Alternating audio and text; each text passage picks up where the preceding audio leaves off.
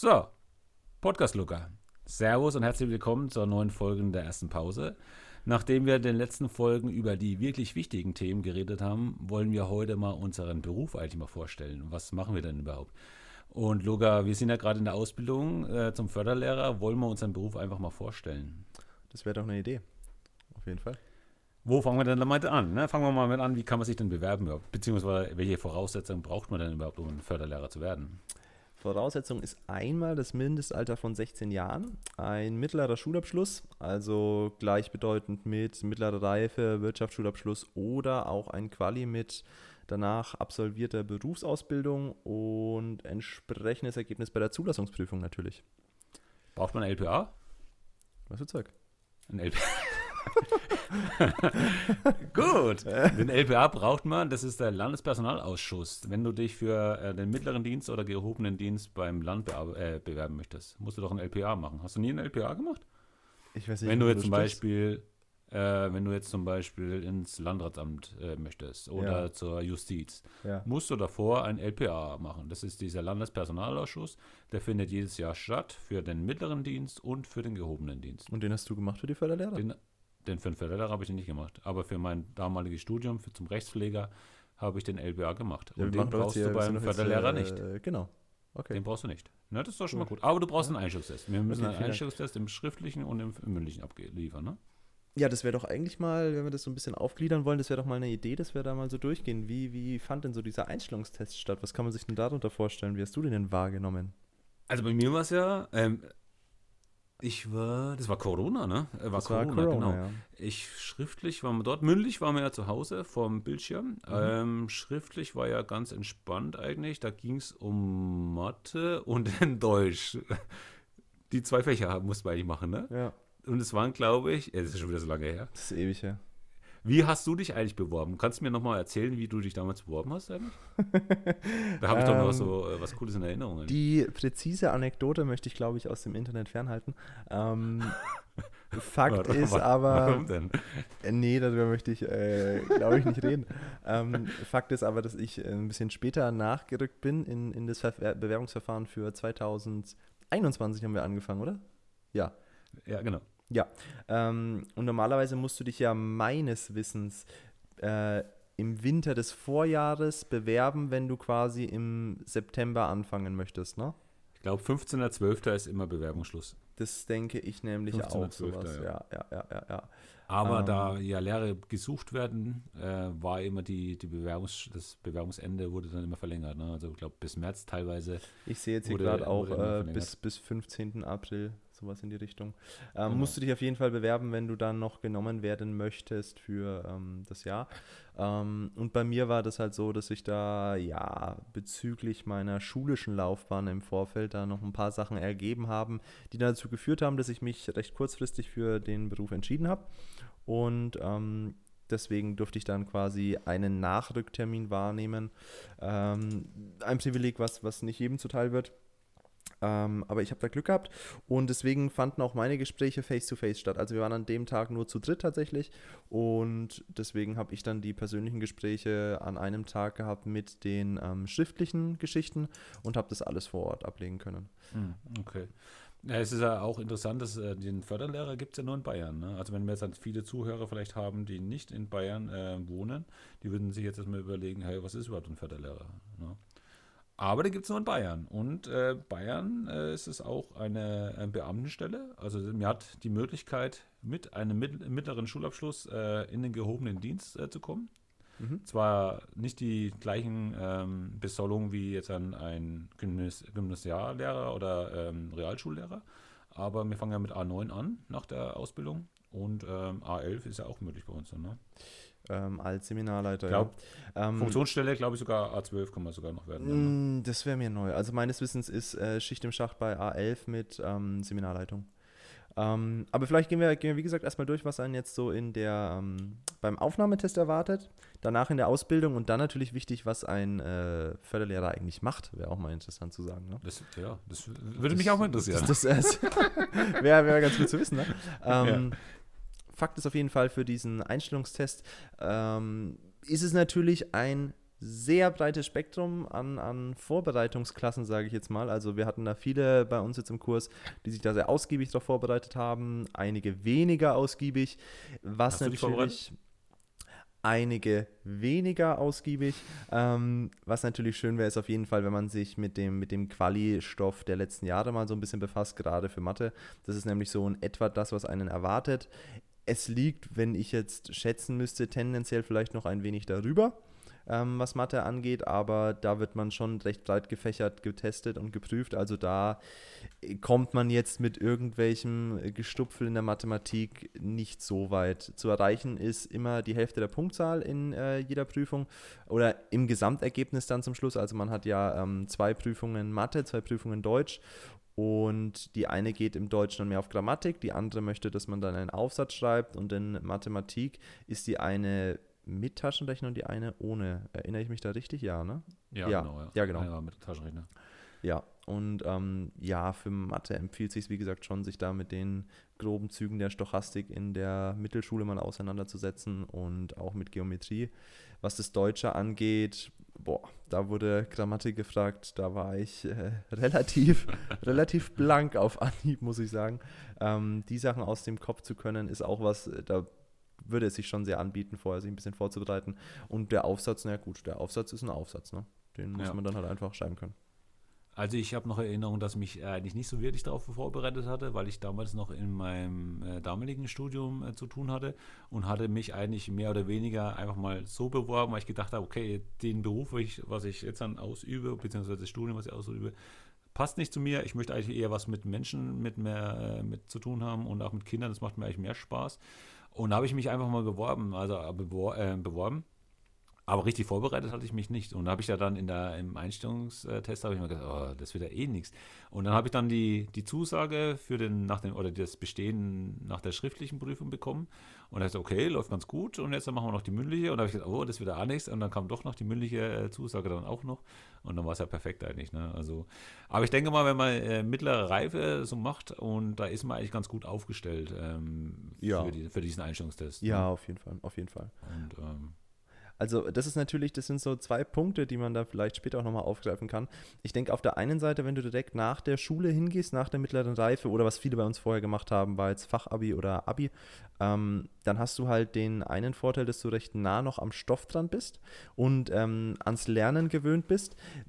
Der Nachteil, den du halt dadurch hast, ist dein vermutlich recht junges Alter. Also wenn du da halt mit wirklich mit den 16, 17 Jahren da ankommst, dann hast du halt im späteren Verlauf dann in der Mittelschule das Problem, dass du im Zweifelsfall ein, vielleicht zwei Jahre älter bist als die Schüler, die du dann später mal unterrichtest oder auch ähm, im Praktikum kennenlernst. Und das ist natürlich dann schon eine Herausforderung, der es sich zu stellen gilt.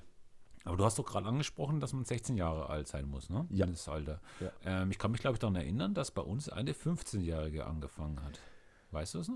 Und ich, ich glaube, die hat dann eine 16. Sondergenehmigung, glaube ich. Oh, ist, glaube ich, 16 geworden äh, im Oktober, also einen mm, Monat okay, später, okay, nachdem okay, die Ausbildung angefangen hat. Ne? Ja, ja, ähm, wie du es auch gerade angesprochen hast, okay, dann ist vielleicht ein bisschen problematisch. Du bist dann Lehrer. Wir sind jetzt in, schon in Praktikas und unterrichten ja teilweise auch jetzt schon äh, Klassen.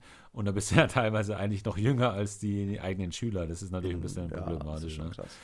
Aber ähm, du bist natürlich mitten im Stoff, wenn du dich jetzt bewerben möchtest. Ne? Du musst dich gerade gar nicht großartig darauf vorbereiten. Das stimmt. Bei das stimmt. Leuten wie die etwas älter sind, die schon länger aus der Schule sind, die sollten sich da nochmal, ähm, vielleicht nochmal darauf vorbereiten. Ja. Denn das Gute ist ja nämlich, äh, du kannst bis 45 beamtet werden. Also du kannst auch, wenn du noch Mitte 30 oder 35 äh, Lust darauf hast, äh, jetzt mal was Neues äh, anzufangen und kannst, hast du dann immer noch die Möglichkeit auf Verbeamtung. Wenn du natürlich schon älter bist, kannst du dich trotzdem auch bewerben, bist dann halt nur Angestellter. Aber Förderlehrer kannst du eigentlich immer werden. Ja. ja das ähm, ist auch die, die, coole Sache eigentlich. Genau. So viel jetzt zu dem, zu dem schriftlichen äh, Einstellungstest. Der mündliche ist dann eigentlich ein recht, handel ich möchte es nicht handelsüblich nennen, aber schon ein recht klassisches Vorstellungsgespräch. Ähm, in meinem Fall war es halt nicht online, wenn ich davon kurz erzählen darf. Ja. Also das war vor dem Institutsleiter und dann noch zwei weiteren Dozenten. Ähm, war eigentlich ein sehr angenehmes Gespräch, auf das, ist, auf das man sich auch vorbereiten sollte. Mir ist dann ein ganz furchtbarer Fauxpas passiert. Ähm, also zum einen sollte man sich halt so ein bisschen mit dem, mit dem Geschehen der Welt, was aktuell so passiert, auseinandersetzen. Äh, da wollen sie halt, dass du jetzt nicht irgendwie stumpfsinnig durch die Welt gehst. Ähm, da habe ich aus Versehen Japan mit China verwechselt. Das war sehr, sehr, sehr, sehr, sehr unangenehm. Also äh, zu der Zeit waren gerade die Olympischen Spiele und ähm, sie haben dann gefragt, wo die stattfinden und ich sage China, ich Idiot. Und ich bin eigentlich jemand, muss ich kurz erwähnen, ich bin eigentlich jemand, der immer sehr davon abrät, irgendwie China, Japan und äh, komplett Asien in einen Topf zu schmeißen. Ich bin sehr großer Japan-Fan und wiederum China-Kritiker, deswegen war mir das besonders unangenehm. Ähm, wie dem auch sei, das war so eine der Fragen. Äh, und dann äh, habe ich mich gleich in die Nesseln gesetzt, als ich den Lieblingsbasketballverein eines Dozenten beleidigt habe. Aber das war auch ein bisschen gescriptet von wiederum der anderen Dozentin. Ähm, das ist das eine, was dann so in diesem, ja, ich will Aber ist doch Brose Bamberg, oder? Ja, Brose Bamberg. Also das, das die, äh, Brose äh, Baskets. Also jetzt nochmal, falls, ja. falls äh, der Dozent zufällig zuhört, ähm, die Brose Baskets sind der beste bayerische Basketballverein. Aber naja, darum soll es heute auch gar nicht gehen. Ähm, ja, und dann hat man halt äh, das Problem gehabt, dass da eine wirklich sehr versierte Psychologin in diesem Forschungsgespräch mit drinnen saß, die natürlich dann die Fragen und Antworten schon äh, so stellt und hören möchte, dass man da ja sich da nur schwerlich nicht um Kopf und Kragen reden kann, glaube ich, aber ähm, war an sich wirklich sehr, sehr angenehm und ähm, ist jetzt auf jeden Fall nicht so, dass man irgendwie durch die Mangel gedreht wird und sich für seinen ganzen Lebenslauf da rechtfertigen muss. Das, das definitiv nicht, war sehr entspannt. Nee, das nicht. Aber man sollte sich auf jeden Fall schon mal vorbereiten. Ein bisschen ja. Nachrichten auch mal hören und so oder anschauen. Dann ist man gar nicht ganz ja. gut aufgestellt. Äh, bei mir war das so, ich war ja online und da waren jetzt dritt und drei Dozenten waren auch dabei. Also waren drei zu drei sozusagen und da wurden die Fragen abwechselnd gestellt. Einmal war ich an der Reihe und einmal die anderen zwei. Ja, genau so. Ja, also es kam immer im Wechsel mal. Ja, genau, genau. Aber im Großen und Ganzen, äh, wie gesagt, ist das eigentlich machbar, ist ein sehr interessanter Beruf ähm, den wir jetzt dann hier ausüben dürfen bisher. Und ähm, wie gesagt, die Chancen, dass man also übernommen wird, beziehungsweise schon mal eingestellt wird, äh, sind, denke ich mal, gerade jetzt dann hoch, weil Lehrer hoch. werden sowieso gesucht. Ne? Also ich denke, die, die Chancen, dass man jetzt genommen wird für die Ausbildung per se, äh, da muss man sich halt entsprechend vorbereiten und, und dann halt ähm, auch beim Einstellungstester abliefern, sage ich jetzt mal. Aber auch da hat man ja jetzt extra dieses Jahr einen dritten Zug noch mit reingebracht. Das heißt, es sind jetzt drei Kurse, die neu kamen dieses Jahr. Ähm, da hat man für Platz gesorgt. Also ich denke, da ist es auch gar nicht so unwahrscheinlich, dass man da genommen wird, wenn man entsprechend überzeugen kann. Ähm, ja, und dann vielleicht äh, der, der Ablauf der Ausbildung mal. Ähm, Einstellungstest dann findet da in ganz normal schulischem Kontext eine Ausbildung statt. Das heißt, man hat da die ganz normalen Schulferien und Schulzeiten im Grunde. Vormittags Unterricht, nachmittags nicht mehr, blöd gesagt. Und das geht dann über drei Jahre. Drei Jahre Ausbildung bei uns in Bayreuth. Es gibt noch ein zweites Institut in Freising. Ähm, und nach diesen drei Jahren gibt es dann den zweijährigen Vorbereitungsdienst, auch äh, Referendariat genannt indem man dann aber schon Geld bekommt. Nicht so viel genau. wie als fertiger ähm, Förderlehrer, aber man bekommt schon Geld. Man muss aber auch dazu sagen, dass wir keine Studiengebühren zahlen müssen. Wir zahlen kein Schulgeld. Das Einzige, was wir bezahlen müssen, ist äh, ab und zu mal äh, Kopiergeld oder dann unsere Abschlussfahrt, ne? Oder ja. beziehungsweise Schulfahrten, ja. was wir dann machen. Und die dürfen wir halt selber bezahlen. Aber ansonsten zahlen wir keine Studiengebühren. Natürlich verdienen wir jetzt auch nichts. Wenn man jetzt dann normale oder andere Berufe, die äh, Beamtenstatus dann bekommen, hat man natürlich schon Geld ähm, in der Ausbildung. Das haben wir jetzt dann nicht. Ähm, aber das hast du als normaler Lehrer, bist ja auch normal im Studium und verdienst dann auch nichts. Ne? Ja, also das ist, das muss man schon sagen, das, das, was man da zu bezahlen hat, ist relativ moderat. Jetzt ist halt das Problem, sage ich mal, an dem Institut, ist nicht ein Problem des Instituts, also es kann dafür nichts, um Gottes Willen. Ähm, das Ding ist, dass du halt jetzt in ganz Bayern äh, zwei Institute hast, einmal für Nord- und einmal für ja, Südbayern, gut, wenn man so ja. will. Und das Problem ist, dass entsprechend der Einzugs, das Einzugsgebiet halt relativ groß ist. Und ähm, wenn man dann halt zu pendeln hat, dann wird es halt trotzdem kostenintensiv. Ähm, ja, aber du ziehst halt mal nach Bayreuth ja. oder ziehst halt mal nach Freising. Ich meine, du bist jung, normalerweise gehen dann die Leute direkt nach der Schule. Ja, aber die Frage ist halt, die, die Frage ist halt. Und dann Frage ist es schon geil. Halt, dann hast du hier dieses ja, Studentenleben. Aber wie viel günstiger cool. wird es dann? Also jetzt mal vom, ja, das ist ja egal, es wird ja dann bezahlt.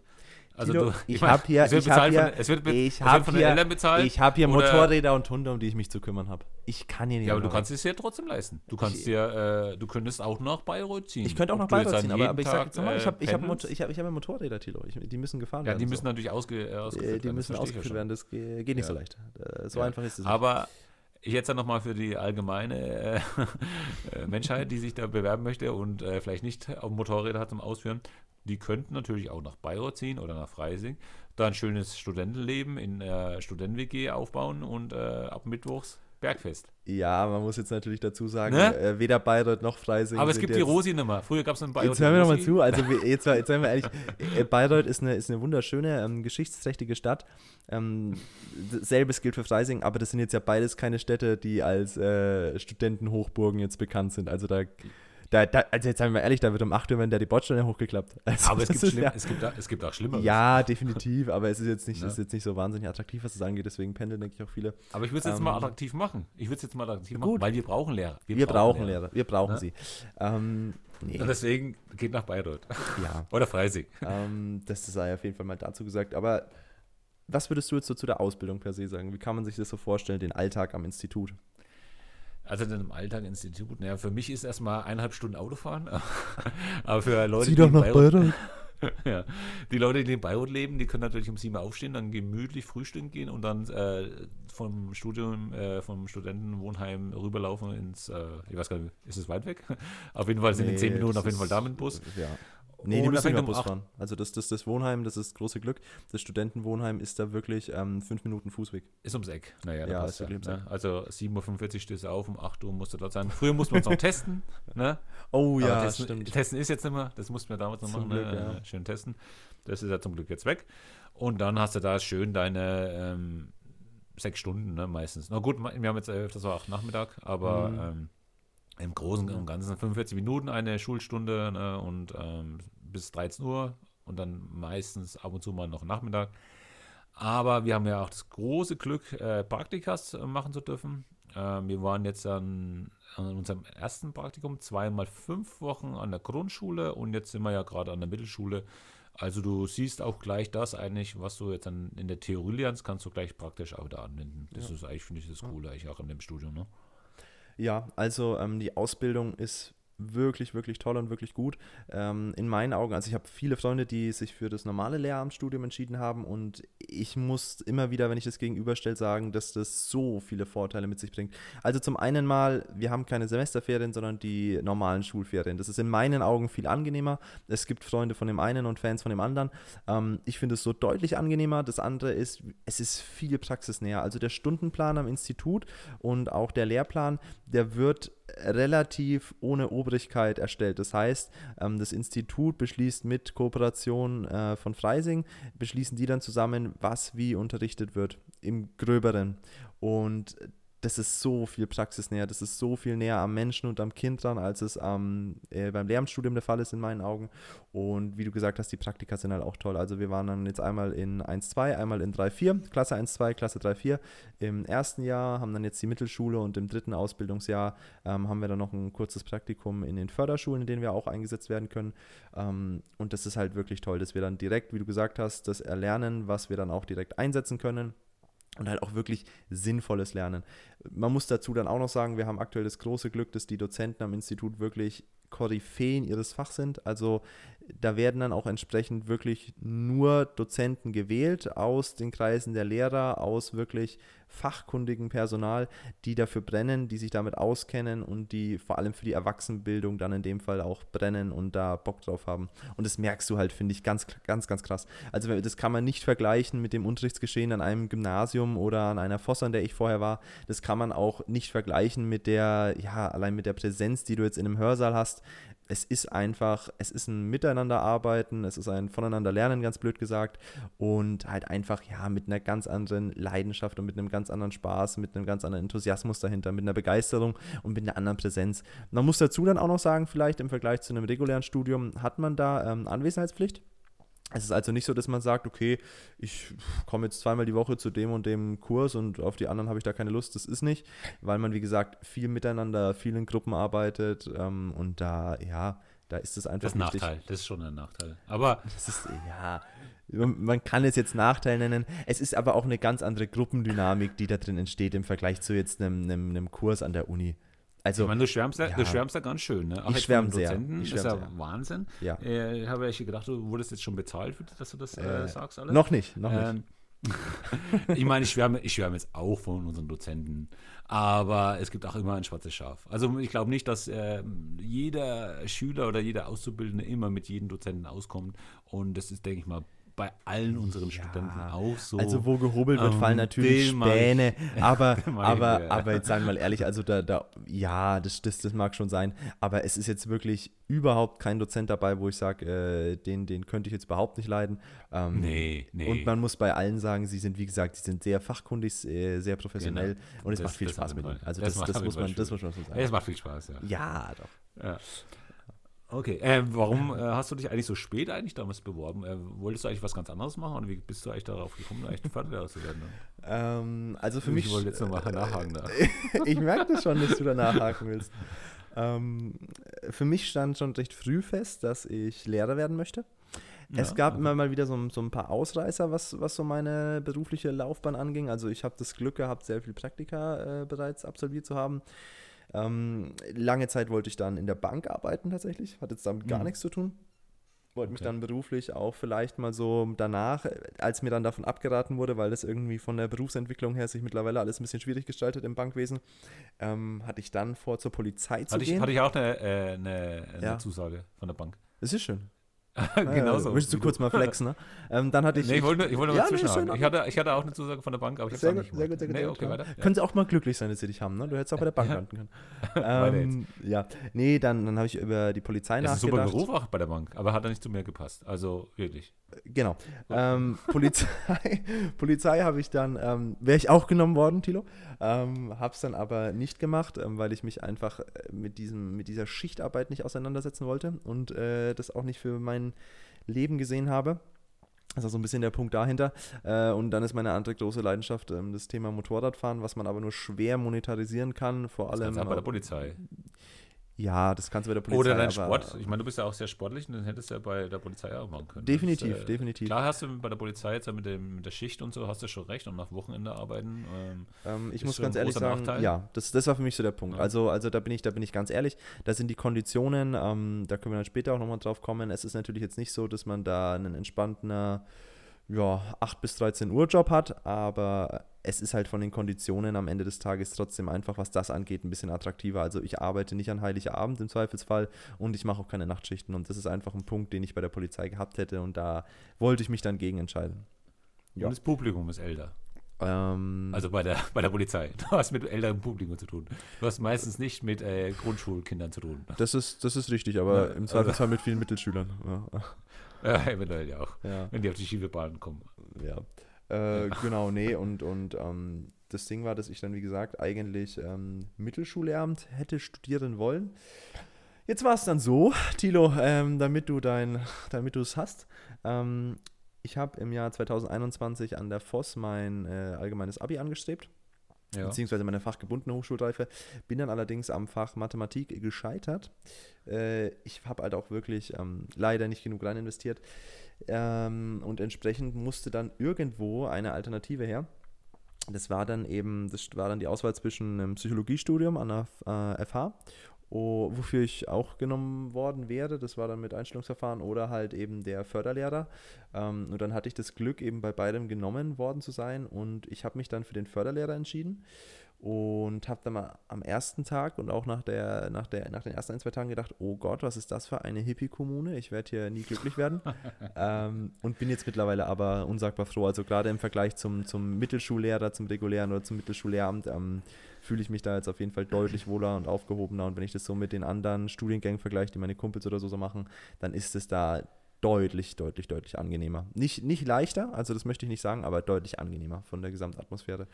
Und ja, deswegen ja, bin ich hier. Ich, das musste ich jetzt eigentlich auch mal sagen. Also ja, am Anfang war ich auch ein bisschen geschockt, weil ich ja das ähm, Frontalunterricht eigentlich nur kenne von früher. Und äh, mit dieser neuen Lernumgebung, äh, Kultur, was man ja äh, vermitteln soll, ähm, war ich auch erstmal geschockt. Da ich sagte, ja, diese ganzen Gruppenarbeiten und äh, Ball hinwerfen und du sagst jetzt mal was und ich werfe den Ball darüber. ja, da war ich erstmal geschockt. Da ja. ich so, äh, bin ich jetzt dann im Kindergarten gelandet oder so. Aber so im Nachhinein macht schon mega Laune und es macht auch ja. richtig Spaß, auch so zu unterrichten dann später. Ne? Wir unterrichten ja dann auch schon so und es ist auch viel effektiver einfach auch für die Kinder und das ist einfach eine coole Atmosphäre auch, ne? Auch, äh, in der Schule. Man, man muss es wollen und man äh, darf sich, ja. glaube ich, nicht ganz so ernst nehmen wie, ja, jetzt in einem, in einem Hörsaal und dann hat man da eine Pädagogikvorlesung mit von seinem Prof und bla bla bla. Man muss da schon ein bisschen stolz runterschlucken, wenn man so diese Kennenlernspiele da spielt und äh, sich ja. dann da jedes Mal in die Kinder reinfühlen muss.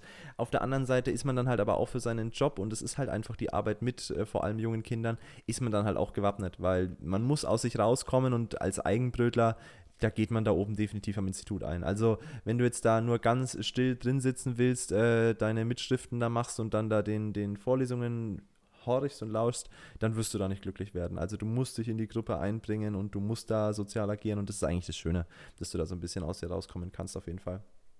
Ja. Ja. Und das Ding ist halt wirklich, ähm, man, die, man wird ja optimal vorbereitet schon auf die, auf die Schule dann. Ne? Also wir machen ja. das ja jetzt dann in unserem Praktikas genauso schon, wie wir es eigentlich jetzt dann ähm, in der Ausbildung kennengelernt haben, in der Theorie. Äh, machen wir das ja eins zu eins fast eigentlich schon. Ne? Also dieser mhm. Frontalunterricht, von dem wollen wir ja ganz wegkommen. Und das machen wir dann einfach. Und es ist einfach auch effektiver. Jetzt an, was man so mitbekommt, einfach wenn man, wenn man die, die Schüler einfach den aktiven Part überlässt und dass der Lehrer mehr in der Beobachterrolle ist oder Beraterrolle ist, das ist ja das ist Learning by doing, ne? Sagt man ja immer. ja. ähm, was vielleicht noch als, als Werbung anzubringen ist, ähm, Du hast jetzt gerade schon mein, mein missglücktes, meinen missglückten Abiturversuch angebracht. Nee, ja. nee, da wollte ich, ich Na, wollte doch, mal wissen, ist, warum, äh, Tino, äh, wieder dazu ist, äh, ist. ist schon richtig, alles gut. Nee, passt ja. ähm, Fakt ist, und, und ich, ich mache das auch im Moment und kann vielleicht auch mein Feedback kurz dazu geben, ähm, ihr habt die Möglichkeit am Institut die fachgebundene Hochschulreife nachzuholen bzw. zu erwerben. Für alle, die jetzt da ein bisschen verwirrt sind, ähm, Bitte nicht verwechseln mit der Fachhochschulreife. Also es gibt quasi das Fachabitur, das ist die Fachhochschulreife. Mit dieser dürft ihr dann ähm, alles, was es so gibt, an Fachhochschulen studieren nicht an einer normalen Universität. Und das ist der große Unterschied zur fachgebundenen Hochschulreife und zur allgemeinen Hochschulreife. Die allgemeine Hochschulreife ist das Abi, ihr dürft an die Uni gehen und alles studieren. Die fachgebundene Hochschulreife ist so ein Zwischending, das heißt, ihr dürft nach diesem Schulabschluss quasi an eine FH gehen und alles studieren aber auch an die reguläre Uni und quasi alles fachspezifische studieren. Also alles, was dann in diesem Fall natürlich in die soziale Richtung geht. Ähm, zum Beispiel aber auch, wenn ihr danach noch Lust habt, ähm, den Mittelschullehrer drauf machen oder den Grundschullehrer. Das ist möglich. Ähm, das ist das Schöne daran. Diese fachgebundene Hochschulreife findet wie folgt statt. Ihr habt im zweiten Ausbildungsjahr, müsst ihr euch dann dafür entscheiden, möchte ich das machen oder nicht. Ähm, und ab dem zweiten Ausbildungsjahr habt ihr dann einen Nachmittag pro Woche, nee, zwei Nachmittage pro Woche mehr in meinem Fall ist es dann äh, der Freitagnachmittag leider, ist jetzt nicht sehr rühmlich, aber das Ach, sind dann. Ja, ne? Ich mach's ja. Du machst, du machst es. Ja. Genau, das sind am Freitag noch zwei Stunden und dann eine Stunde unter der Woche, die dann noch auf einen Nachmittag draufgesetzt wird. Ähm, muss man sich ein bisschen durchbeißen, aber ich komme da gleich mal zum, zum springenden Punkt. Im dritten Ausbildungsjahr ist es dann nämlich der Freitag, den ich in der Schule verbringe, während alle anderen frei haben. Das dritte Ausbildungsjahr ist nämlich nur viertägig unter der Woche. Ähm, ich bin dann halt am Freitag noch drinnen. Das ist äh, sehr unattraktiv, aber ich dachte mir, na gut, jetzt habe ich so viele Jahre in der Schule geschafft, fünf Tage die Woche, jetzt werde ich es auch noch hinbekommen. Ähm, der Punkt ist dann aber, Ihr habt eure Klausuren in den Fächern, die ihr natürlich auch entsprechend abschließen müsst. Also da dürft ihr dann im dritten Ausbildungsjahr, also im zweiten Jahr dieses weiterführenden Unterrichts, dürft ihr dann auch ähm, meines Wissens äh, keine Fünfer schreiben, empfiehlt sich nicht. Aber ihr habt keine richtige, richtige Abschlussprüfung in diesen Fächern des weiterführenden Unterrichts. Die namentlich sind das äh, Englisch, Deutsch und Sozialkunde. Ähm, bisher also ich spreche jetzt hier vom, vom zweiten Ausbildungsjahr, wo man damit anfängt, alles relativ machbar, wenn man Vorkenntnisse hat. Ich habe halt das Glück, äh, schon an der FOS gewesen zu sein und zumindest das Fachabit schon zu haben, ist das alles sehr machbar. Ähm, aber man darf halt auch nicht schlechter sein, wie gesagt, als dann äh, eine 4. Und danach bekommt man eben ohne weitere Abschlussprüfung, wenn man einen gewissen Schnitt in diesen Fächern hat, den Schnitt des ersten Staatsexamens, ähm, den man bei den Förderlehrern macht, als Note für das, für die fachgebundene Hochschulreife. Und ihr habt richtig gehört, das bekommt man im Grunde ohne Mathematik und alle nervigen Naturwissenschaften, die einem da normalerweise mir zumindest im Wege stehen. Und ich sage es mal ganz blöd, also man muss sich definitiv anstrengen, man muss sich definitiv da auch äh, reinstressen und es ist neben den anderen Klausuren auch echt eine Sache, die es zu meistern gilt, die man meistern mögen muss. Aber leichter, ganz böse gesagt, leichter kommt man eigentlich nicht mehr an sein Abi. Also leichter an der Uni zu studieren ähm, ist schwerer. Also ohne, ohne diese ganzen Naturwissenschaften und Co. wüsste ich nicht, wie man sonst noch an äh, fachgebundene Hochschulreife kommt, ohne irgendwie, ja, ohne eine, eine abgeschlossene Meisterprüfung oder sowas. Also das ist wirklich, wirklich, wirklich was sehr Interessantes und Attraktives in meinen Augen, ähm, was man sich definitiv überlegen kann. Ja. ja. Es hört sich auf jeden Fall sehr interessant an, auch für viele, denke ich mal, die sich vielleicht den Lehrer als Förderlehrer vielleicht nicht vorstellen könnten, aber dann trotzdem vielleicht ihr Abitur in dem Fall dann so nachholen wollen wäre das auf jeden Fall eine Alternative, um äh, auch leichter an, an ja. den Schulabschluss zu kommen. Ich meine, wir brauchen natürlich Förderlehrer, werdet Förderlehrer, aber ähm, es, ist, es ist, wie der Tilo sagt, es ist natürlich auch als Sprungbrett toll zu sehen, weil wenn ihr dann später darauf aufbauend Lehrer macht, dann habt ihr einen ultra, ultra extrem großen Vorteil gegenüber alle, allen anderen Leuten, die jetzt mit dem Studium anfangen, weil ihr seid pädagogisch, psychologisch vorgeschult, ihr habt einfach wahnsinnig viel Erfahrung dann schon, ähm, gerade in den Praktikas gesammelt, in den Praktika gesammelt und ähm, könnt dann da theoretisch neue Lehramtsstudium starten, ja. Aber meinst du nicht, dass du jetzt als Förderlehrer irgendwann sowieso irgendwann mal eine Klasse übernimmst, weil wir einfach den Bedarf da haben, dass wir so viele Lehrer brauchen? Ja, das ist das, wo es aktuell hingeht. Also es ist ja in der Lehrerwelt bekannt, dass über die SOMAS, die sogenannten SOMAS, die Sondermaßnahmen, ja mittlerweile relativ viele Menschen aus sämtlichen Berufsständen und Herkünften in den Stand eines Mittelschullehrers berufen werden. Und ich glaube und vielen Spekulationen zufolge ist es auch eine Frage der Zeit, bis so eine Sondermaßnahme ähm, vielleicht auch den Förderlehrern zuteil wird und wir dann ja vielleicht nach ein- oder zweijährigen Probeunterrichten in der Mittelschulklasse vielleicht ja sogar zu Mittel- oder Grundschullehrern werden können. Und Weil, Besoldung ja. ist ja, denke ich mal, ähm, was ich jetzt dann auch schon vielleicht so ab und zu mal gehört habe, soll ja die Besoldung ja auch angepasst werden zum Gymnasiumlehrer und ähm, dass es nur noch die gleiche Besoldung gibt zum Beispiel. Mm, ja, das ist eine ah, Hoffnung, 13, die man hat, ja. Ähm, aber, äh, ja. Aber jetzt nochmal zu dir, äh, persönlich nochmal zurück, warum machst du denn das jetzt eigentlich? Ich meine, reicht dir der Förderlehrer dann nicht einfach oder willst du nicht den Förderlehrer machen? Ich muss ganz Wo siehst du denn deine Zukunft? Oder siehst du deine Zukunft noch nicht so? Willst du es einfach erstmal in der Tasche die, haben? Die sehe ich erstmal strahlend. Besser haben als die äh, wollen? Ähm. Ähm, ich mache es tatsächlich einfach, weil ich sage, äh, erstens ist es jetzt mein Ehrgeiz, nachdem ich jetzt das, ähm, das erste Mal nicht geschafft habe, möchte ich jetzt gerne diese fachgebundene Hochschulreife. Das ja. ist der eine Punkt und der andere ist, dass du halt einfach da trotzdem recht zukunftssicher bist, sage ich jetzt mal. Du kannst ja dann trotzdem neben deinem ähm, neben deiner Arbeit als Förderlehrer sagen, ich studiere jetzt noch irgendwas berufsbegleitend. Äh, mich interessiert die Psychologie ja wahnsinnig sehr, ähm, da, da brenne ich so ein bisschen dafür und deswegen wäre das zum Beispiel ein Punkt, wo ich sage, das vielleicht irgendwie berufsbegleitend noch zu machen, wäre mit Sicherheit sehr interessant.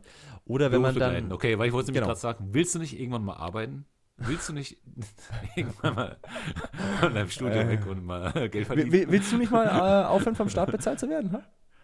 Ähm, äh, äh, Zurzeit ja. werde ich nicht vom Staat bezahlt. Äh, nee, jetzt ist halt bist du gar nicht bezahlt. Äh, ne? ja. von, von Aber ich habe auch gedient. Ich habe ja zwölf Jahre lang gedient. Ja, du hast unsere Grenzen in Sardinien verteidigt, ich weiß. Unter anderem. Unter anderem. Ja, gerade in Sardinien. Ich, ich wusste gar nicht, dass da, ne, dass es da so heiß hergeht zwischen den ganzen ja, aber leider Urlaubern ist der, der Standort ist leider zugemacht worden.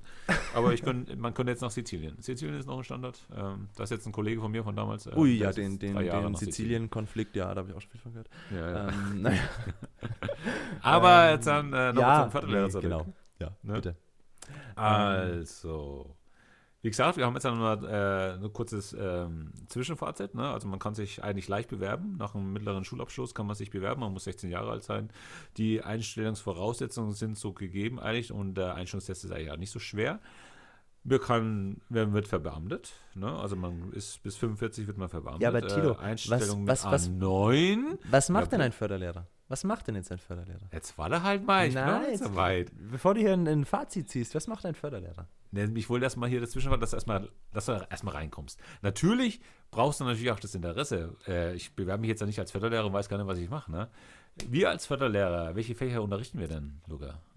Wir unter, unterrichten, in Anführungsstrichen.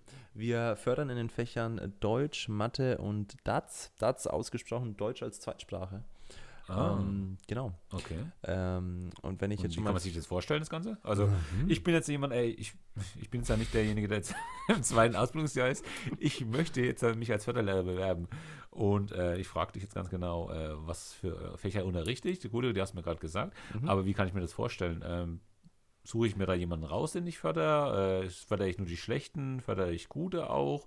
Oder werde ich dazu gezwungen, jetzt an, förder mal den da oder diejenige? Wie kann ich mir ähm, das vorstellen? Also man muss natürlich dazu sagen, wir haben jetzt noch keine ähm, wir haben jetzt noch keine eigene Berufserfahrung, jetzt ganz blöd gesagt, aber natürlich schon viel reinschauen dürfen und uns unterhalten mit äh, Förderlehrern, angehenden Förderlehrern und ähm, haben natürlich entsprechend hospitiert und beigewohnt. Und in der Regel ist es dann so, dass man natürlich kooperiert mit den anderen Lehrkräften ähm, indem man dann fragt, hey, ist dir schon was bei einem Schüler aufgefallen, dass der entweder besonders leistungsstark oder schwach ist, ähm, dass man den dann eben in seinen Förderunterricht implementiert und mitnimmt oder man guckt am Anfang des Schuljahres vielleicht auch bei den Lehrkräften mal zu und macht da so seine eigenen Erfahrungen. Die Diagnostik ist natürlich auch ein ganz großer Teil ähm, unseres Berufs, äh, Diagnostik bzw. Testung, mit der man dann herausfindet, welcher Schüler denn förderbedürftig sein könnte. Und danach ist es dann so, wenn man sich natürlich mit seinen Lehrkräften gut versteht, es empfiehlt sich dann natürlich ein gutes Verhältnis zu Schulleitung und den anderen Lehrern zu haben, ähm, dann ist es tatsächlich so, dass man sich seine Schüler da mehr oder minder raussuchen kann, je nach Kollegium. Ähm, oder dann halt äh, immer wieder fragt, ob da ähm, gerade Luft ist, dass man sie mal mitnimmt. Und dann fördert man sie natürlich entsprechend nach einem oftmals eigens erstellten Stundenplan oder auch einem, der dann ja sich aus den Präferenzen der anderen Lehrer und der im Zweifelsfall der, der Schulleitung ergibt, ähm, sich dann die Schüler rausnimmt und denen dann Mathe näher bringt, Deutsch näher bringt oder ihnen dann Deutsch halt erstmal beibringt, äh, in Deutsch als Zweitsprache, äh, darf man sich jetzt aber natürlich nicht vorstellen wie den handelsüblichen Frontalunterricht oder den Klassenunterricht, denn wir müssen vor allem individualisieren und differenzieren. Das heißt, wir müssen sie von dem Leistungsniveau der Klasse aus ähm, abgehend unterrichten. Das heißt, wir müssen uns dann auf ihr Leistungsniveau begeben und dann die auch voneinander wie, dann entsprechend differenzieren. Dann musst du quasi sagen, okay, der ist entweder besser als das, was in der Regelklasse abgeht, oder der ist schlechter als das. Und entsprechend musst du den dann auf dieses Niveau anpassen oder ihn, wenn er darüber hinaus ist, auf diesem Niveau dann weiter fördern. Und so findet es eben in den verschiedenen Fächern statt. Genau, und jetzt haben wir ja ähm, gerade an unserer Mittelschule, wo wir jetzt sind, äh, haben wir auch eine Deutschklasse in Grund, ah, das ist eine Mittelschule und Grundschule. Also wir haben eine Deutschklasse in der Mittelschule und auch eine Deutschklasse in der Grundschule. Auf jeden Fall haben wir da jetzt dann viele Flüchtlinge und diese versuchen wir in den Deutschklassen so integrieren, dass sie schnell die deutsche Sprache lernen und ähm, können die natürlich individuell äh, fördern und versuchen natürlich, kommt es natürlich auch immer Woche für Woche darauf an, jetzt kriegt man wieder neue, neue Schüler, neue Kinder, die jetzt in die deutsche Sprache können oder noch nicht können, beziehungsweise dann zu integrieren, das Ganze und wieder äh, individuell natürlich zu reagieren und fördern. Ne? Das ist äh, genau. auch sehr interessantere ja. Äh, Maßnahmen dann auch immer. Also um, um Missverständnisse zu vermeiden, also wir haben quasi dann keine ähm, fixen Klassen, sondern wir nehmen uns aus den verschiedenen Klassen dann immer entweder Förderkinder raus oder Fördergruppen raus. Das können mal zwei sein, das sind auch, wie es jetzt in unserer ähm, DATS-Klasse aktuell so ist, das sind auch mal fünf bis sechs. Ähm, genau. Und das ist, das ist aber als Förderlehrer eigentlich das große Glück, dass wir da ein bisschen unser eigener Herr sind. Also wir können da viel selber drüber verfügen, weil man ja auch an den Schulen in der Regel alleine ist. Also die wenigsten Schulen haben das Glück, zwei Förderlehrer zu haben, die meisten haben dann nur einen. Und ähm, hat auch äh, den Anspruch oder man hat auch den Anspruch auf ein eigenes Klassenzimmer ein eigenes Förderzimmer, wie es dann so oft und so schön genannt wird. Und in dem kann man sich dann eigentlich halt, weil man da der Einzige seines Schlages ist eigentlich, ähm, austoben, wie man möchte. Und kann sich da verwirklicht sehen, wie man halt, wie es halt natürlich ins Schulgeschehen der örtlichen Schule passt oder wie man auch sich selbst da verwirklicht sehen möchte. Da gibt es keinen konkreten Leitfaden, sage ich jetzt mal. Also im Großen und Ganzen hört sich der Beruf ja ganz interessant an. Mhm. Jetzt dann aber meine Frage mal an dich, Luca. Äh, ich bin ja eigentlich sehr heimisch und möchte eigentlich nicht aus meinem Dorf raus. Und nach Bayreuth ist es schon eine Strecke für 40 Kilometer, 50, okay. Ähm, ziehe ich um, gut, dann bin ich dann drei Jahre in Bayreuth. Ähm, danach ist Ref, ne? Zwei Jahre Ref und dann ähm, bleibe ich dann in meinem Dorf, ich sage hier in meiner Grundschule, Mittelschule Bescheid, hier, ich bin jetzt dann in drei Jahren fertig, ich mache bei euch Ref und danach bin ich sowieso bei euch, ich bleibe dann hier in dem Dorf ja. und muss nirgendwo anders hin. Äh, wie sieht es denn da aus? Oder muss ich da, äh, was weiß ich, wohin? Das sind die Probleme und Risiken eines jeden Beamten. Ähm, du kannst danach theoretisch hinversetzt werden, wo es dich so braucht. ja, das ist das Ding. Oh also, du hast natürlich Vorteile, wenn du verheiratet bist und oder Kinder hast. Deswegen, dir wird es gut gehen, Tilo. Dir wird es gut gehen. Ähm, ich habe weder das eine noch das andere, deswegen äh, theoretisch kann ich. Aber du hast Pferde. Ich habe Pferde, aber das bringt nichts. Also es gibt dann immer wieder, es gibt dann immer wieder viele, viele Leute, die auf die Idee kommen, oh, da kann ich doch meinen Hund anbringen und meinen Goldfisch und wenn du Pferde und Bienen hast, dann kannst du nicht versetzt. Doch. Also du, ähm, du wirst trotzdem überall hin versetzt. Und wenn dann jemand ein Kind hat und der andere hat ein Pferd, dann interessiert es keinen Menschen. Ähm, so ehrlich muss man da einfach sein. Äh, das ist aber auch das Risiko, was wir alle eingehen und was wir alle kennen. Also wenn ihr euch dessen sicher sein wollt, euren Ort äh, zu behalten, in dem ihr wohnt, dann ähm, bekommt Kinder. Das ist so die erste Empfehlung. es ist natürlich jetzt auch nicht so, dass ich, äh, dass ich hier von, von, ja, dass ich hier von, von Coburg bis nach äh, Köln versetzt werde. Das ist natürlich alles in Bayern. Und zudem ist Bayern es natürlich. Ist groß. Bayern, Bayern, ist groß. Bayern also ich hätte groß. jetzt auch keinen Bock, würde ich, äh, ohne jetzt dann. nee, warte äh, ich sag lieber keine, ja, keine Städte äh, jetzt. Nee, nee. Aber es ist dann halt so, dass in der Regel natürlich wir Nordbayern abdecken und Freising Südbayern. Das heißt, ähm, es wird sich dann im nordbayerischen Raum in der Regel ist aber nicht die Regel. Aufhalten. Ist ja nicht die Regel. Also es kann auch sein, dass du. Naja, nach, aber nach äh, Südbayern wirst du, also wirst du vermutlich nicht versetzt. Ich denke jetzt nicht, dass einer von uns dann die mehr Meldung. Ist? Ja, aber dass einer die Meldung ja, bekommt, der muss nach Rosenheim, das wird eher unwahrscheinlich sein. Aber du willst ja eigentlich nach Rosenheim, oder? Äh, das ist tatsächlich meine Überlegung, ja. Ich finde äh, Südbayern sehr also attraktiv. Also. Und Südbayern hat auch so viel Bedarf, dass man da, so sagt man zumindest, immer recht großzügig hinversetzt wird, wenn man das möchte. Aber es hat auch viele Vorteile, dass man auch einfach mal raus in die Welt möchte, dass man hier nach Bayreuth geht, dass man da äh, zwei Jahre, drei Jahre Studium absitzt und dann schön äh, ins Ref geht und später dann, was weiß ich, äh, irgendwo nach Niederbayern, Oberbayern versetzt wird. Dann als junger Kerl willst du auch, oder als Frau willst du auch, auch mal die Welt sehen. Also ich konnte nie verstehen, die und Leute, die Welt ist nur, Niederbayern. es ist die Welt ja, okay. von Bayern. Bayern ist die Welt, das weißt du doch. Ja, und ähm, äh, ich konnte es noch nie verstehen, wenn Leute einfach nur in ihrem Dorf sitzen bleiben wollen oder in dieser Stadt. Das, also, äh, aber gut, es ist jeden Seins. Aber wenn, wenn, dann ist es vielleicht der Förderlehrer der falsche Beruf auch. Ja. Weil wir sind ja auch weltoffen als Förderlehrer. Aber gut, ja? ich denke, jemand, der das dann in Erwägung zieht, ähm, der hat sich dann damit auseinandergesetzt und für den ist dann ja ein Beamtenjob per se nichts, weil du kannst als, als gerade als Lehrbeamter ja überall immer hinversetzt werden. Also jetzt nicht immer überall, aber du kannst nach dem Ref per se erstmal überall hinversetzt werden, das ist immer so. Und ich muss aber mal was sagen, weil jetzt dann viele sagen, oh, Lehrer, da hast du ja so viele Ferien, bla bla bla. Es ist aber auch Nachteil. Äh, also es ist auf jeden Fall ein Nachteil. Die viele weil du kannst, du kannst, fertig, ja. du kannst nämlich nur in den Urlaub fahren, wenn andere, alle anderen auch fahren. Also du bist ja wirklich an den Ferien gebunden. Ähm, und diese große Anzahl an Ferien, das ist nämlich nicht die Welt. Also Du musst dann nämlich Unterrichte vorbereiten, du musst noch Sachen nacharbeiten, du musst dich schon mal vorbereiten auf alles Mögliche und deswegen diese sechs Wochen Sommerferien, die habe ich ja schon, die habe ich schon dafür, also fürs Lernen und äh, Unterrichtsvorbereitungen, die gehen ja die Hälfte schon wieder drauf. Ne? Ja, also ähm, das ist ja das, was ich vorhin auch schon angesprochen habe, machen wir uns nichts vor. Ähm, es ist natürlich schon in meinen Augen ein Unterschied, ob ich diese acht Stunden Arbeit am Tag ähm, wirklich auf Arbeit verbringen muss oder ob ich mir den Rest dann auf meinen Nachmittag aufteilen darf. Aber ja, wie du schon gesagt hast, gerade als Förderlehrer, ähm, man hat viele Tests, also Testungen, keine Schultests, sondern Testungen beispielsweise zu korrigieren, zu evaluieren. Man muss Förderpläne erstellen, man muss sein Fördermaterial zusammenklauben, man muss die Stunden für die nächsten Tage vorbereiten. Also es ist jetzt nicht so, dass man um 13 Uhr nach Hause geht und ist dann fertig für den Tag. Das definitiv nicht. Das ist man jetzt schon nicht während der Praktika, das ist man nicht während der Ausbildung, äh, unabhängig von dem vielen Nachmittagsunterricht, der über einen dann herbricht in den zweiten und dritten Jahren. Und das ist man nachher im Referendariat schon gar nicht und dann nachher, wenn du ausgelernt bist, schon gleich dreimal nicht. Also es ist schon so, Du arbeitest bis 13 Uhr zwar in der Schule, aber danach geht es auf jeden Fall noch weiter an Vorbereitungszeit und dann kommst du schon auch äh, im Zweifelsfall gen deine acht Stunden Arbeit am Tag. Ähm, die Ferien sind ja keine Ferien, sondern unterrichtsfreie Zeit. Ne? Das, das, vergesse ich immer. Die da, unterrichtsfreie Zeit, in der du dich dann auch schon wieder vorbereitest. Ja, ja, ja. Und, und deshalb, du kannst ja nicht abschalten. Nee, bei der Arbeit nee. ist es so, du kommst abends nach einer 8-Stunden-Job vielleicht nach Hause und kannst ja. dann nicht auf die Couch schlänzen ja. und so, bis, schaltest mal ab. Ne? Aber das geht ja nicht. man ist ja immer in der Schule. Man ist immer mit den Gedanken bei den Kindern. ja, aber der August ist schon schön. Aber der August ist schon schön. Der August ist schon schön, ja. Der ja, ist schon schön. Ja. Der, ist, der, der, ist schon schön. Der, der ist, ist schon gut. Ähm, da fliege ich übrigens nach Sardinien. Das freut mich, das freut mich. Aber sehr. nicht, um unser Land zu verteidigen, sondern da mache ich jetzt mal Urlaub. Oh, ich, äh, ich, ich, ich, äh, ich, ich danke dir nochmal für den, für den Dienst, den du dem Land erwiesen hast. Ähm, ja, genau.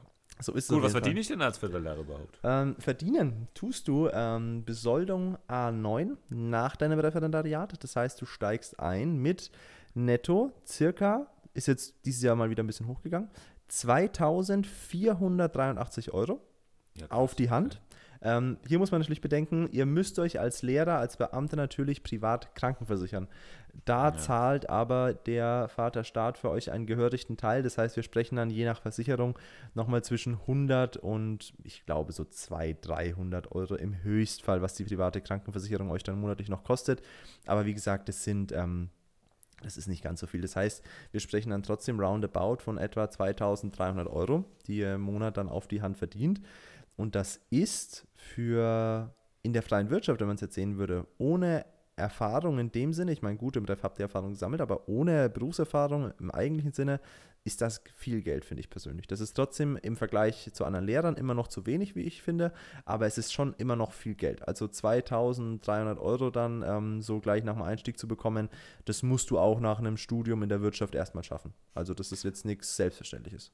Ja, also das hatte ich äh, in meiner Ausbildung, beziehungsweise nach meiner Ausbildung zum Kaufmann hatte ich so viel Geld. Ne? Ich habe ja immer Kaufmann im Einzelnen gelernt. Und wenn man das mal mit dem Ref vergleicht, äh, im Ref kriegt man so ungefähr 1200 Euro. Ich hab, weiß gar nicht, ich habe noch, oh gut, ich noch D-Mark damals bekommen. 800 D-Mark oder 900 D-Mark, glaube ich, gehabt. Ähm, nee, warte mal. Ja, doch, das wurde ja dann zum Euro genau 1 zu 1 äh, übernommen. Und nach der Ausbildung hatte ich vielleicht meine 1000, 1600 brutto. Ja. Brutto, ja, brutto. Als Kaufmann. Ja, ja, brutto. brutto als Kaufmann. Ja, und da also, eben, da sprechen wir hier von netto. Hm. Ähm, man muss dann fairerweise sagen, äh, danach geht es natürlich über die Erfahrungsstufen hinweg, die dann so alle drei bis fünf Jahre, glaube ich, gesprungen werden. Geht es dann halt ähm, rauf bis, bis 3000 äh, Euro netto, wenn man in der ähm, in A9 bleibt. Aber wenn man auf Erfahrungsstufe 10, von der wir dann schon sprechen, ist, dann wird man eher schon auf die ähm, auf A10 vermutlich gestiegen sein. A10 ist auch ähm, sehr realistisch und erreichbar. Das wird man nach, in der Regel, wenn man sich natürlich gut schlägt, je nachdem, kann man das nach fünf bis zehn Jahren im, im Job werden. Äh, auf äh, A10 sprechen wir dann bei Erfahrungsstufe 4 oder 5 von 2800 Euro oder 2900 Euro, je nachdem.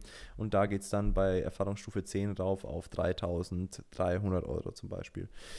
Ähm, genau, und noch, ja. ein, äh, weil du wegen der Versicherung vorhin was gesagt hattest, äh, ja. wir kriegen natürlich vom Freiheitsstaat, äh, Freistaat Bayern, äh, kriegen wir natürlich Beihilfe. Wir sind ja Beihilfe. Habe ich ja gesagt, genau. Äh, ja. ja, genau. Ja, ja, okay. gesagt. Das meiste wird dann übernommen. Ähm, dann sei noch dazu gesagt, was wir vorhin hatten als Seminarleiter. Seminarleiter heißt quasi, ihr leitet ein Seminar, lol. Ähm, das ist A12, was ihr vorhin gesagt habt, Funktionsstelle. A11. Das ist A11. Nee, glaube ich A12. Nein, ist A12. Ganz sicher. Okay. Ganz, ganz sicher. Dann müssen wir nochmal noch mal nee, kann, nee, kann, ich, ich Also, A12. wenn, nee, ganz sicher. Wenn in den Shownotes nichts anderes steht, dann werdet ihr sehen, das ist A11. Ähm, da leitet ihr dann aber, wie gesagt, ein ganzes Seminar aus ähm, Refer Referendaren, genau. Und das ist halt schon von der vom Umfang her auch etwas, was dann, finde ich, auch diese Gehaltsstufe auf jeden Fall nochmal verdient hat. Ähm, und A11 kann ich auch nochmal ganz kurz nachsehen. A11, gehen wir von Erfahrungsstufe 6 ungefähr aus, da sind wir dann, ja, Erfahrungsstufe 6, A11 sind wir dann so bei 3300 Euro. Genau. Ja gut, Erfahrungsstufe 6 ist schon viel. Also da musst du ja schon deine, deine ähm, 12, 13 Jahre haben, bis der Erfahrungsstufe 6 Nee, aber vorher wirst du vermutlich auch kein Seminarleiter. Ja. Nee, das sowieso nicht. Na, also. Wel welches, welches Publikum äh, wollen wir eigentlich jetzt ansprechen? Eigentlich mit den, äh, also ich meine, wir machen ja ein bisschen Werbung jetzt danach für den Förderlehrer, weil Tun wir ja auch äh, wollen, dass viele, viele sich für den Beruf entscheiden. Ähm, wollen wir jetzt einfach nur die jungen Leute eigentlich ansprechen, die gerade ihren Schulabschluss machen dieses Jahr und sich dann bewerben können gleich darauf? Oder welches Publikum sprechen wir also, eigentlich an? Ich möchte eigentlich vor allem natürlich die Leute ansprechen, die sich mal schon mal für einen, für einen Beruf im Sozialen entschieden haben oder sich dafür interessieren. Ähm, ich möchte natürlich Leute ansprechen, die sich für die Arbeit mit Kindern interessieren, die das machen wollen und da Begeisterung dafür haben, die begeisterungsfähig sind und vielleicht die, die auch gar keine Lust auf so ein konventionelles Studium haben, weil es einfach viel mehr Praxisbezug hat und viel interessanter ist. Und ich möchte auch die Leute versuchen zu interessieren, die mit dem normalen Lehramtsstudium da ringen und überlegen, vielleicht da mal reinzugucken, weil ich glaube, dass da viele, viele auch bei den Förderlehrern sehr gut aufgehoben werden, was die Ausbildung angeht, den späteren Beruf. Und das ist, denke ich, viele einfach so beiseite schieben, weil es eben nicht diesen Stellenwert eines vollwertigen Studiums hat, weil es halt nur eine genannte Ausbildung ist und weil du halt im Zweifelsfall auf jeden Fall ein Stück weniger verdienst, dem mag schon so sein, aber es eben ein Beruf ist, der dir auch deutlich mehr zurückgeben kann und aus dessen Ausbildung du auch finde ich persönlich äh, pädagogisch und ähm, was so die ganze Ausbildung her angeht, auf jeden Fall nochmal versierter heraus hervorgehen kannst, als jetzt aus einem Studium, in dem du nur Stunden abgesessen hast. Also ich finde es schon cool eigentlich oder wichtig, wenn man schon ein bisschen Erfahrung mitnimmt, wenn man ein bisschen ja. Menschenkenntnisse mitbringt, ja. ähm, wie wir beide, wir haben jetzt schon beruflich schon ein bisschen gearbeitet auch in der zivilen Wirtschaft und äh, finde es eigentlich recht cool, wenn du schon ein bisschen so Menschenkenntnisse hast. Natürlich sind jetzt dann viele, die jetzt dann direkt von der Schule jetzt dann sich eine Ausbildung suchen, was ja eigentlich normal ist eigentlich. Ähm, klar können die sich äh, super integrieren in diesen neuen Beruf oder anpassen oder ihre Möglichkeiten, ihre Fähigkeiten ähm, ausleben. Aber für mich persönlich äh, ist es jetzt nicht von Nachteil gewesen, dass ich schon ein bisschen Erfahrungen, viele Erfahrungen gemacht habe. Eigentlich, ne? also nee, das definitiv. Das. An, deswegen Altersgrenze nach oben, wie gesagt, bis 45 kann man verbeamtet werden oder ähm, das äh, danach bis halt Angestellter als Lehrer. Aber selbst in dem Alter ist es auf jeden Fall immer noch eine Möglichkeit, sich nochmal umzuswitchen, ne, beruflich. Ja. Nee, also die, die, gerade die Spätberufenen seien da auch angesprochen. Ähm, und ich will jetzt natürlich nicht sagen, dass man ja vor einem gewissen Mindestalter sich da überhaupt nicht bewerben sollte, wenn man jetzt sagt, okay, ich bin mit meinen 16 Jahren tough genug und möchte da jetzt direkt einstarten, dann bitte, go for it auf jeden Fall. Ähm, da wird es auch viele geben und ich kenne auch einige, die das ähm, gut gemacht haben und, und viel Spaß daran hatten. Ich glaube aber trotzdem, wie du schon gesagt hast, es ist nicht von Nachteil, wenn man vielleicht schon ja, auf die 20 jetzt mal zugeht oder die vielleicht schon hinter sich gelassen hat, ähm, weil man dann einfach trotzdem von seinem ganzen Erwachsenwerden von der Adoleszenz her vielleicht schon in einem Maß weiter ist, was nicht ganz schlecht ist, wenn man dann mit den pubertierenden 15- und 16-Jährigen zu tun hat. Wenn die dann erst, äh, wenn die dann erst genauso alt sind wie man selbst oder man selber nur ein Jahr irgendwie älter oder zwei, dann ja. kann es da halt gerade bei einer zierlichen Statur irgendwie schon dazu kommen, dass sie dich dann im Regelfall nicht ganz so für voll nehmen. Und dann muss man sich halt besonders hart durchkämpfen. Ja. Oder dann eher in die Grundschule dann gehen, ne? dann ist man vielleicht noch der Älteste dann. Mhm. Wird man vielleicht nicht als Schüler äh, gehalten und hey, ähm, gehen ja. Sie bitte jetzt raus, Sie müssen jetzt raus. ja, das ähm, in der Pause, ne? Das war, das war recht witzig vor kurzem. Das war jetzt ja. gerade in der Mittelschule, ne? Aber das naja. war so, naja. Aber es war lustig. Es ist eine Geschichte, die man erzählen kann, ne? Die kann man auch erzählen, ja. ja. Ich meine, äh, du siehst ja auch noch jung aus. Die Frage ist, Thilo, wie oft wirst du nur noch für einen Schüler gehalten, ha? Ich werde leider nicht mehr für einen Schüler gehalten. Richtig, Nein. du wirst leider nicht mehr für einen Schüler gehalten, so ist es doch. Aber ich finde es nicht schlimm. Ich finde es nicht schlimm. Ich will keine 15 mehr sein. Ne? Nee, würde ich auch nicht sagen. Ja. Ähm, ja. Ich also, glaube, bis 15.12. ist ja noch ewig hin, könnt ihr euch noch bewerben.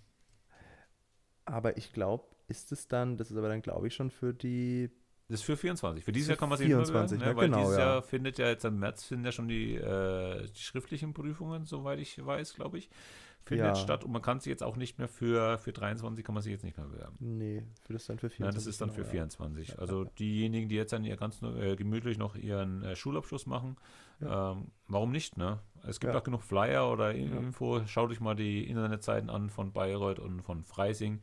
Da könnt ihr schon viele Informationen äh, euch einholen und ansonsten auch immer mal äh, Leute fragen, die Lehrer fragen. Die ja. Lehrer an der Mittelschule, vielleicht kennen die aber Förderlehrer. Oder jetzt an, ja, mhm. müsste bekannt sein. Ja, ja, ja. Oder im ja. BITS. Im BITS, im Berufsinformationszentrum. Da bin ich auch genau. ständig. Ähm, genau, ich glaube, dann haben wir da eine ganz gute Zusammenfassung von dem gemacht, was wir eigentlich so machen. Ähm, genau. Und das war eigentlich nur der Sinn eigentlich jetzt in dieser ja. Folge, oder? Ja, ja. Mehr wollten wir eigentlich gar nicht machen. Und deswegen bedanken wir uns schon so fürs Zuhören und äh, sehen uns bei der nächsten Folge. Der ersten der, Pause. Der ersten Pause. Ich wünsche einen schönen Abend. Bis, Bis dahin. dahin. Ciao. Ciao, ciao.